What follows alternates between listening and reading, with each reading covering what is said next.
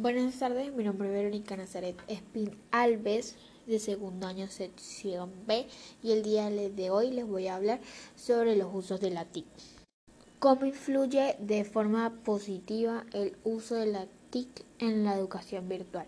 Estimula la interacción entre profesores y alumnos, proporciona la aproximación del profesor con mayor rapidez a la, a la comunicación en cualquier momento superando las distancias.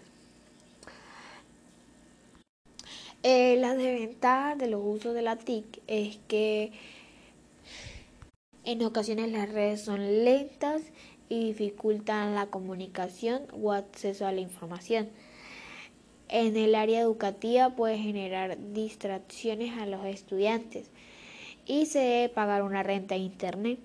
Algunas de las ventajas son que el desarrollo tecnológico destinado a las comunicaciones e información eh, pone al alcance la herramienta para acceder a la información, canales de comunicación.